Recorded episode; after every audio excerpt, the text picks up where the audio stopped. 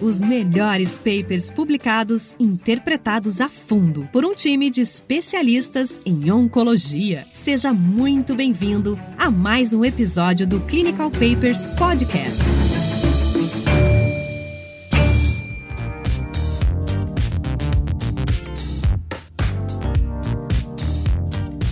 Oi pessoal, estamos aqui novamente. Eu sou Carlos, Carlos Zic, Fernando Corques e Rodrigo Rio. Vamos trazer mais um paper para discutir no nosso Clinical Papers Podcast em higiene urinário. Esse é um estudo interessante, importante, que foi apresentado na ASCO 2020, essa primeira ASCO online que nós tivemos no final de semana, e que lidou com um assunto extremamente importante, que é a questão da castração no câncer de próstata. Então, é um estudo que ele compara uma modalidade de castração que é o análogo de LH-RH, que é a forma tradicional, né, a forma convencional desde a década de 70, mais ou menos, onde os pacientes que necessitam de castração são tratados. E agora ele comparou com uma outra modalidade, que é um antagonista de GNRH, que tem um mecanismo um pouco diferente, porque ele não produz o que a elevação transitória do hormônio luteinizante que faz com que os pacientes quando recebem análogos eles têm consequentemente uma elevação da testosterona. E isso pode levar a uma série de agravamentos de problemas pendentes do câncer, ou seja, se ele tem muita metástase, pode ter um período de dor maior, se ele tiver algum risco de obstrução uretral, ele pode entrar em retenção, se ele tiver algum risco de obstrução ureteral, ele pode fazer uma obstrução renal, insuficiência renal. O que a gente sempre teme é que não haja risco de compressão uh, espinhal. E para isso essas drogas, elas são, essas drogas antagonistas são muito interessantes porque elas não causam esse surge. Então essa é a primeira novidade, quer dizer, não é uma novidade, isso já foi feito em escala menor. Só que esse é um estudo de fase 3 e é um estudo que usa uma droga oral que faz esse mecanismo de antagonismo do GNRH. O nome da droga eh, experimental é Relugolix é uma droga oral onde o paciente toma 120 miligramas por dia, produzido por um laboratório chamado Miovan Sciences. E essa droga oral foi comparada com a leuprolida, que é um famoso tradicional histórico análogo da LH-RH. Bom, esse estudo ele foi publicado agora no New England Journal em maio de 2020. Ele é um estudo multicêntrico internacional que envolveu 155 centros nos Estados Unidos, Canadá, China, Japão, Bélgica. E é um estudo que foi patrocinado por esse laboratório, pela Miovan Science. Então, isso é mencionado no estudo que o laboratório desenhou o estudo junto com o comitê, ele revisou todos os dados e a escrita do paper foi feita por profissionais contratados pelo sponsor em conjunto com os autores. Então, esse é um ponto de observação. O laboratório convidou dois autores de peso para validar e para ajudar nessa tarefa. Na verdade, quem é o primeiro autor é o Neil Shore e o segundo autor é o Fred Saad, que talvez sejam dois dos maiores nomes de bloqueio androgênico hoje. Os dois são urologistas, mas são urologistas é, estão muito habituados a prescrever medicações. O Fred Saad, eu sei que prescreve quimioterapia são dois craques em, em, câncer de próstata e principalmente em ADT. Eu dei uma olhadinha no laboratório Miovan Science e ele faz basicamente anti-hormônios. Ele tem uma divisão que é para endometriose, para infertilidade, para mioma. Então não é um laboratório grande de peso, tipo Astra, tipo Roche, enfim. É um laboratório que lida basicamente, pelo que eu vi do escopo de ação, lida com análogos e com antagonistas. Eles têm, inclusive, é, um agonista para estímulo de ovulação, enfim. E as ações dele quase que dobraram nessas últimas duas semanas. Isso porque nem foi aprovado pelo FDA ainda, né? Mas então, gente, então esse foi um estudo chamado HERO Trial, H-E-R-O, Trial, um estudo randomizado, multinacional, como o Fernando comentou, que fez uma randomização de 2 para 1. O dobro dos pacientes eh, recebiam essa droga oral, Legurolix, e um terço dos pacientes recebia a leuprolida na dose de 22,5 miligramas a cada três meses, tratamento eh, usual. E os pacientes foram randomizados segundo uma estratificação por fatores prognósticos diferentes, como, por exemplo, áreas geográficas, regiões geográficas foram estratificados em relação aos pacientes tratados na Ásia versus Europa versus América, O segundo fator de estratificação foi a presença ou ausência de metástases, né? já que uma parte desses pacientes entrou dentro do estudo só por recidiva bioquímica e era candidatos à deprivação androgênica, e uma outra parte entrou por presença de metástases. E a terceiro, o terceiro fator de estratificação foi idade, menor ou igual a 75 anos, tentando equilibrar com um grupo acima de 75 anos.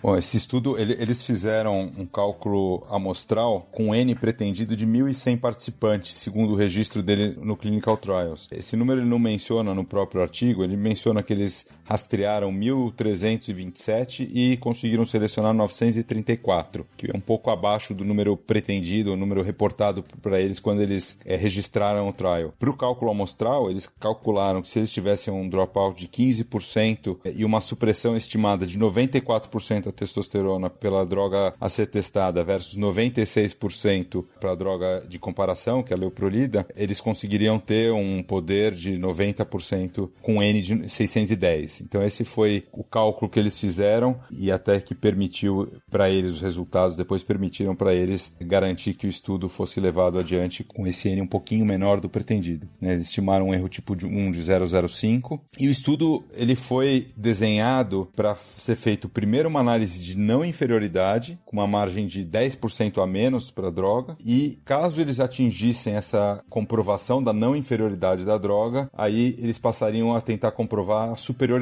isso para todos os outcomes que foram avaliados. O objetivo, então, dele, é, além disso, é a eficácia e segurança né, do Relugolix oral comparado com a leuprolida. Né? A gente tem outros análogos LH-RH, como gozerelina, com triptorelina, enfim, mas eles fizeram a opção por leuprolida e foi um estudo que foi conduzido por 48 semanas, né? isso dá quase um ano. Uma taxa de uma razão de 2 para 1 para o grupo Relugolix e podiam ser pacientes tanto com recidiva bioquímica, fora de possibilidade já de tratamento curativo, ou recém-diagnosticados com doença metastática, ou doença avançada, mas sem intenção de tratamento curativo. Os melhores papers publicados interpretados a fundo por um time de especialistas em oncologia.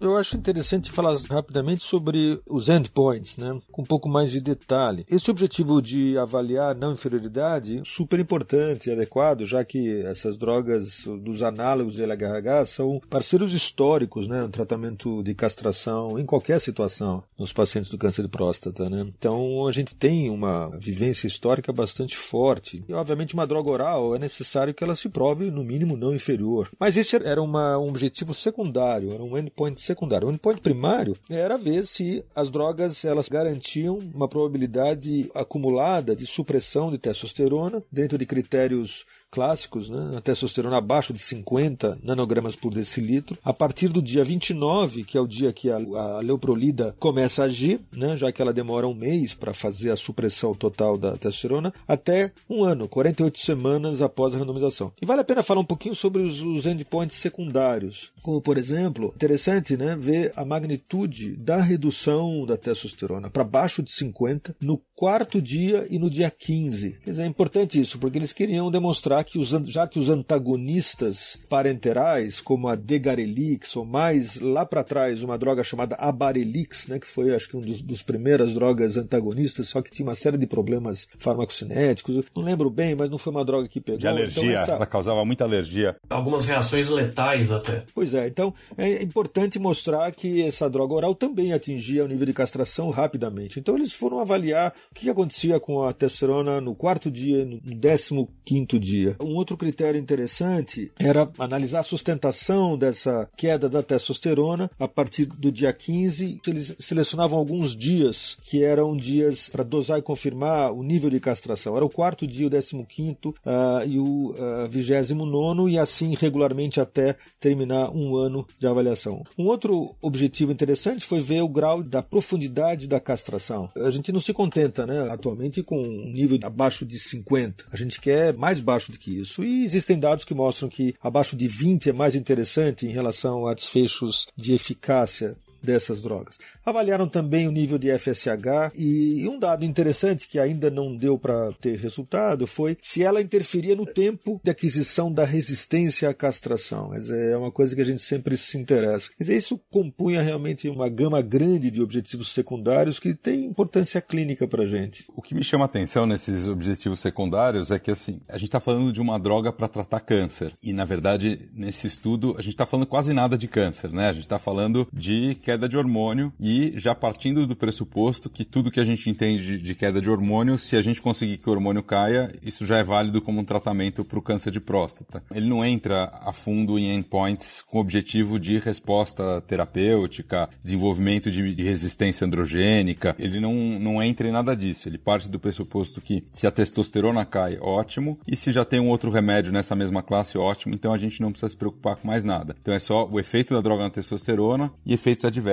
E tem um outro endpoint que eu acho um endpoint que, como o efeito comparativo, ele perde um pouco o sentido. Porque se a gente está falando em nível de castração no quarto dia, para entender a farmacocinética da droga, ele faz sentido. Mas se a gente está comparando ele com um agonista, a gente sabe que no quarto dia vai estar tá no auge do flare-up. Então é óbvio que ele vai estar tá menor nesse dia. Então é uma coisa ok ele avaliar isso, mas é um endpoint que ele já é esperado. A gente já sabe o resultado dele antes de ser avaliado. Quando a gente vê os endpoints secundários que ele colocou, quando ele registrou o trial, ele tinha endpoints muito mais interessantes até. Eles registraram a manutenção do PSA abaixo de 0.2, o tempo para progressão de PSA, um outro point que eles colocaram no registro do trial, mas não colocaram aqui é qualidade de vida, que também seria extremamente interessante quando a gente está comparando duas drogas, segurança e tolerabilidade, além do FSH, eles tinham colocado avaliação de LH, de hidrotestosterona, SHBG. Então, eles tinham algumas outras coisas para avaliar e comparando o Relugolix com a Leuprolida, que não é mencionado para a gente nesse estudo. Então, essas seriam algumas críticas a esses endpoints que eles colocaram. Uma coisa importante falar, os pacientes que tinham antecedentes recentes de, de acidentes cardiovasculares, seja cardíacos ou cerebrais, eles eram excluídos. Dá uma comentada nisso, Rodrigo,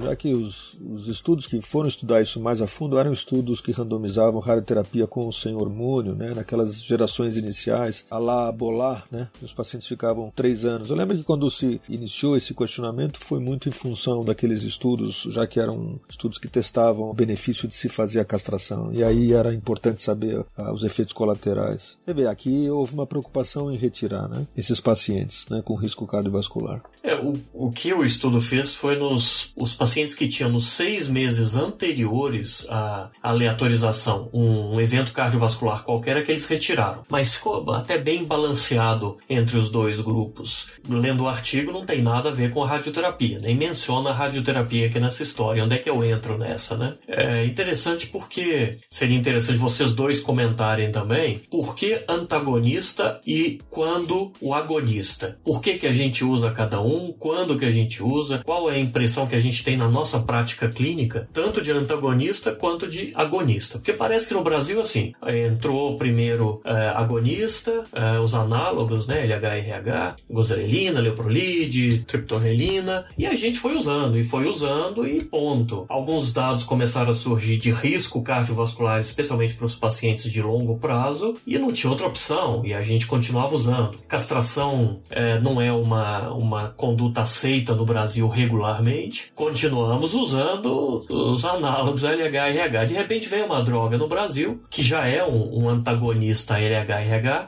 ou GNRH, que é o, o Degarelix, disponível, mesmo custo, e ainda assim uma baixíssima taxa de aceitação. Para o radioterapeuta, a nossa droga de escolha é um antagonista, porque rapidamente eu já consigo ter supressão de testosterona, é, eu já programo o meu tratamento ao contrário do que o Bolar fazia, de fazer neoadjuvante por dois meses para ter uma supressão de testosterona, para depois começar a radioterapia. Então, o radioterapeuta gosta de antagonista porque é rápido. Prepara o paciente, condiciona, derruba o, o PSA testosterona e a gente já começa o tratamento.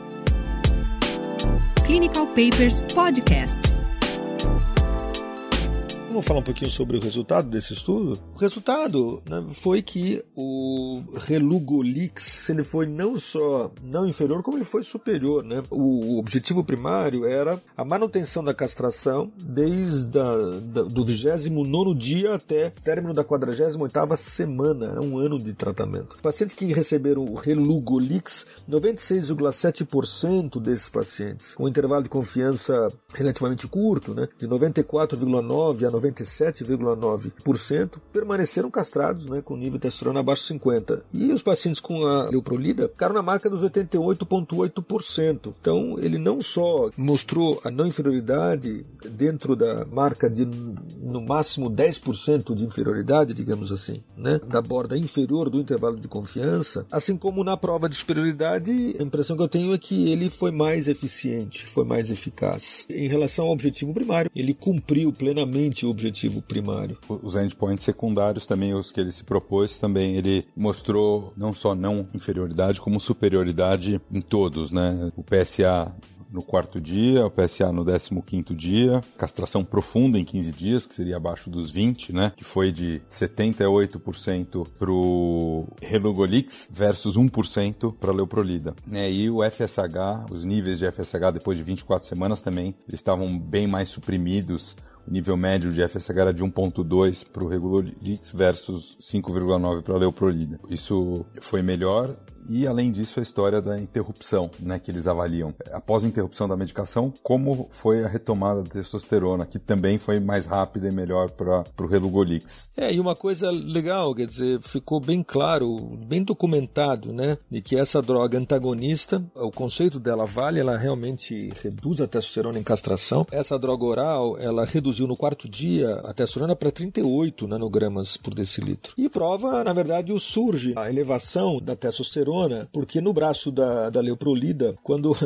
relugolix era 38, quem tomou a leuprolida, a testosterona subiu até 625, mostrando realmente uma elevação das gonatrofinas, principalmente LH, com elevação consequente da testosterona, a produção de testosterona pelos testículos, mostrando que é real isso, é realmente uma comparação, acho que uma prova bastante interessante do conceito aqui. É, e quando a gente vê os, os dados, né, o intervalo de confiança, então deu com a manutenção de taxa de supressão em 48 semanas foi 96,7% para o Relugolix e 88,8% para o Leuprolide. Mas quando você vê o intervalo de confiança, o Relugolix foi de 94,9 a 97,9. Então 94,9 o mínimo. E da Leuprolida, o máximo foi de 91,8, ou seja, ainda assim inferior. E aí a gente entra num critério realmente de superioridade, que os intervalos de confiança não se tocam. Então, é uma droga que claramente tem no que ela se propôs inicialmente, que é velocidade de castração e manutenção da castração ao longo de 48 meses, ela foi superior à leuprolida. Um outro ponto importante nessas drogas é a segurança contra os eventos cardiovasculares, né, que é uma preocupação que a gente sempre tem com essas medicações. Então, os eventos cardiovasculares maiores né, infarto, derrame e morte relacionada, foram de 2,9 versus 6,2, com um hazard ratio de 0,46, e aí os intervalos de confiança se tocando, mas nos pacientes com antecedentes cardiovasculares, aí isso foi muito mais discrepante. Então, para os que receberam Relugolix, foram observados 3,6% de eventos cardiovasculares em pacientes já com antecedentes, e para os pacientes que receberam Leuprolida, isso foi 4,8% maior, 17,8% desses pacientes tiveram eventos cardiovasculares. Da mesma forma que a gente observava com outro antagonista, com o Degarelix, o Relugolix parece estar associado a menos instabilidade, ruptura de placa e menos risco cardiovascular. É, e eventos fatais também foi estatisticamente diferente, de 1,1% para o Relugolix e 2,9% para o grupo da Leuprolida. Agora, em termos de efeitos, basicamente foi diarreia, né? Deu 12,2% versus 6,8%, mas nenhum em, em grau 3 ou grau 4, quer dizer, é uma droga que aparentemente foi bem manejada, né? Uma coisa que eu gostei muito desse estudo é que eles foram analisar, quando eles interromperam, num grupo de 184 pacientes, eles avaliaram quanto tempo demorava para a testosterona voltar a níveis fisiológicos após a retirada da medicação. Então, o nível, por exemplo, da testosterona média em 90 dias após a retirada dessa medicação oral foi de 288 nanogramas por decilitro. E um outro cálculo que eles fizeram foi a porcentagem de pacientes que atingiam em 90 dias o nível de 280 nanogramas por decilitro. É um outro tipo de cálculo que basicamente mede a mesma coisa. No grupo que tomou o Lerugolix foi de 54%, quer dizer, 54% dos indivíduos 90 em 90 dias, na mediana tinham 280 nanogramas. Sabe quanto era para leuprolida? 3% só. Né? Então, quando a gente discute os protocolos de tratamento intermitente, né, que para mim sempre foi uma incógnita isso, sabe, passado o primeiro ano, será é difícil né, você imaginar que está fazendo tratamento intermitente, né? Porque muitos pacientes eles demoram bastante. Aliás, tem estudos que para você castrar um paciente durante um ano, muitas vezes duas doses de um análogo LHRH, dependendo da idade, já é suficiente, né? E muitas vezes a gente fica dando essas medicações a cada três meses, como se estivesse batendo um cachorro já morto, que não ia acordar mais. Né? Isso me remete à pergunta que o Rodrigo fez anteriormente. Qual é a situação que você usa, que você valoriza uma droga que faz antagonismo do GNRH para valer? Os cenários clássicos são, bom, os cenários clássicos são aqueles onde há necessidade de você fazer uma deprivação androgênica imediata, tá certo? O indivíduo com pressão espinhal, o indivíduo que está com uma CIVD por uma ativação forte do câncer de próstata, que é necessário você deprivar imediatamente os níveis de androgênio, você não pode usar análogo de LHH, porque você tem o surge e demora um mês, até lá o paciente vai ter as complicações. Tem histórias de pacientes que sangram só na biópsia né, e morrem. Eu conheço um caso, tá certo? Um paciente que sangrou só na biópsia. Ele tinha uma, uma CIVD que não foi identificada, fez a biópsia e morreu por causa disso. Que é, ou então pacientes que estão em situação de sofrimento grande pela castração e que demandam retirada imediata. Quando o paciente está castrado com LH, você não, não tem como você tratar isso, a não ser oferecer testosterona exógena, o que é uma coisa que a gente não faz. Então, essa é uma situação que eu acho interessante. Quer dizer, se isso é melhor do que o da cetoconazol em dose alta, dava muito no cetoconazol em dose alta. E eu fazia questão de medir a testosterona no dia seguinte. Sei lá, é, a maioria dos pacientes em dois dias está castradinho, direitinho. Você dá uma dose de cetoconazol, é baratinho, machuca um pouco o fígado às vezes, interage com medicações, não é uma droga lá muito saudável, mas é dinheirinho de pinga, né? Tem uma série de questões aí de ordem financeira que em algum momento alguém vai ter que discutir, né? Porque lembra, os pacientes com doença metastática agora, dizer, exige um bloqueio do eixo hipotálamo-hipófise, mas exige também uma outra coisa, que vai ser o antiandrogênio de segunda geração ou a biraterona que faz ablação posterior ainda dentro da célula tumoral, dentro do tecido gorduroso. Então nós temos que somar o custo de uma droga oral que eu acho suspeito que não vai ser muito barata. Não sei o que vocês acham, o custo que vai ser essa medicação. Então, eu dei uma olhada, né? No Japão essa droga já está sendo comercializada. Lá o custo mensal, considerando essa dose que eles usaram aqui de 120, é algo em torno de 1.700 dólares mês. É umas três ou quatro vezes, mas é um pouco mais de quatro vezes talvez o que custa a Leoprolida, por exemplo, aqui no Brasil pelo mesmo período. O cálculo por mês seria, seria quatro vezes mais caro, mais ou menos, do que a Leoprolida. Lógico que isso depende de uma série de questões questões comerciais e não dá necessariamente para a gente fazer uma conta assim tão aproximada assim de padaria. Mas eu acho que tem outros pontos também. Precisa ver a questão de medicação oral, se vai sair do bolso do paciente ou se isso vai ser disponibilizado, isso faz diferença. Porque o fato é que assim, o Degarelix é uma medicação que não pegou assim tanto. Ela é usada, mas se você pegar em termos de população, as drogas mais usadas ainda são os, os agonistas, não são os antagonistas, assim, de lavada. O racional do antagonista ele é muito bom, ele faz muito sentido, principalmente no início do tratamento, ele faz muito sentido porque a gente está falando de pacientes que 30% deles por alto têm problema cardiovascular, então ele tem uma série de benefícios, mas por que ele não pegou? Na verdade, se a gente vai por esses benefícios, é barato, tem pouco efeito cardiovascular, a solução, na verdade, é a orquiectomia né? É mais barato do que tudo isso, tem menos evento cardiovascular do que tudo isso, e hoje, se a gente falar globalmente, não chega nem a meio por cento dos pacientes que são tratados com orquiectomia. Eu acho que é uma droga que ela é boa, ela é interessante, ela tem vantagens, tem pontos a favor. Agora, se ela vai pegar e tem os pontos também como acontece o desenvolvimento da resistência à castração. Porque assim, se abaixou a testosterona, eu não tenho dúvida que vai funcionar bem para o câncer de próstata. Agora, como é que é o desenvolvimento de resistência à castração com essa droga? Será que é diferente? Tem alguma questão específica? Esses são alguns pontos que, que a gente precisa ainda ter de atenção, né?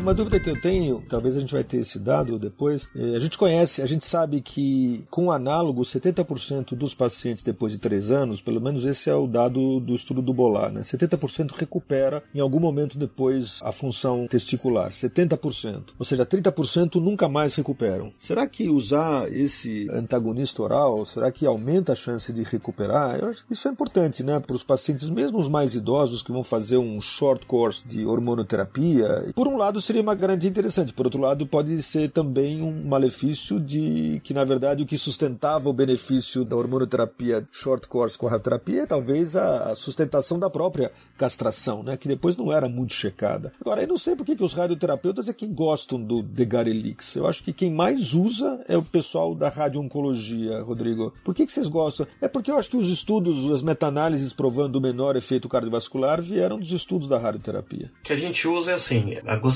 que é o mais usado no país, né, depois vem leuprolide e tudo, ela tem uma questão de conforto. Então, é disponibilizado pelo sistema de saúde, é, os convênios já autorizam normalmente e a gente aplica uma injeção a cada três meses e ponto. Normalmente, se não tiver nenhum risco iminente, nós não usamos sequer um antiandrogênico. Já entramos direto só com LHRH e ponto. Só que os nossos pacientes que vêm para radioterapia, com o advento, nós estamos falando de um grande centro que tem várias disponibilidades de cirurgia robótica, vários cirurgiões que têm um volume cirúrgico grande, então há uma tendência em grandes centros a mais taxa de prostatectomia. Então, o que vem para a radioterapia são aqueles pacientes que já são mais idosos, tiveram um evento cardiovascular, que são diabéticos, hipertensos, enfim, já é o paciente crítico. E quando esses pacientes não podem ser operados, eu preciso dar uma garantia adicional de que eles precisam normalmente fazer hormonioterapia de longo prazo, exceto se forem risco intermediário. Eu preciso dar uma garantia adicional cardiovascular. Então, nesse campo, o paciente que vem para a radioterapia, ele precisa de uma segurança que os antagonistas proporcionam. Por outro lado, aqueles que são operados e são muito mais frequentes na nossa prática, usualmente a gente usa, inclusive vamos remeter ao nosso podcast aí anterior que falou sobre isso, né,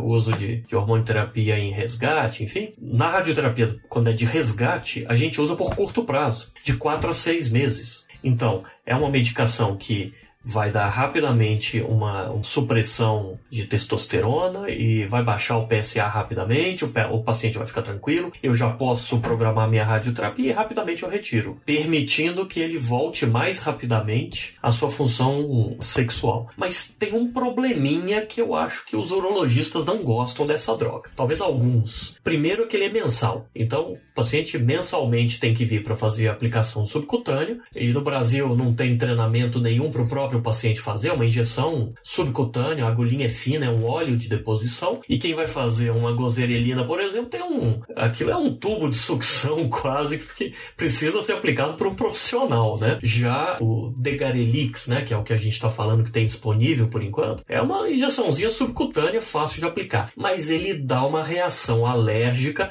que não é como a Barelix dá, mas ele dá uma reação alérgica em subcutâneo, especialmente na primeira injeção, que é uma dose de ataque que você tem que fazer duas injeções de 120 miligramas. Então dá uma reação, os pacientes ficam desconfortáveis por uns dias. A partir da segunda aplicação, que a dose já reduz para 80 miligramas, essas reações vão diminuindo a ponto de não acontecerem. A aplicação mensal e o desconforto que permanece por alguns dias após cada aplicação, eu acho que são barreiras de uso para antagonistas no Brasil, o que existe disponível, que é só o Degarelix. E aí vem, o conceito é muito legal, a aplicação não é tão boa assim tem alguns desconfortos. E aí vem uma droga que usa o mesmo princípio, mas é oral, com um comprimido por dia e com muito baixo efeito colateral. Talvez essa terceira geração dos antagonistas seja algo que possa realmente emplacar no Brasil. O Relugolix tem só mais um probleminha que a gente identificou, que é um trava-língua. O Dizic não consegue falar Relugolix de jeito nenhum. É isso aí, cara. Eu acho que esse é um bom jeito de a gente dizer tchau, né? não vou conseguir falar esse nome remédio. Um estudo interessante, né? um estudo forte, provavelmente com a entrada dessa medicação, eu acho que vai ser uma opção bastante interessante. Acho que todos concordamos que convenceu de que é uma droga que facilmente pode substituir se o profissional quiser utilizá-la e medindo essas vantagens e desvantagens.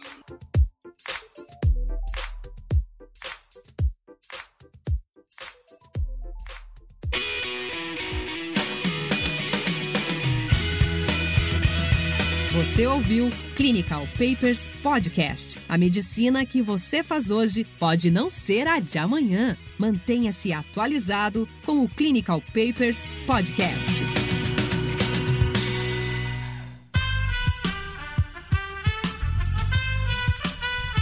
Esse podcast foi editado por Aerolitos Edição Inteligente.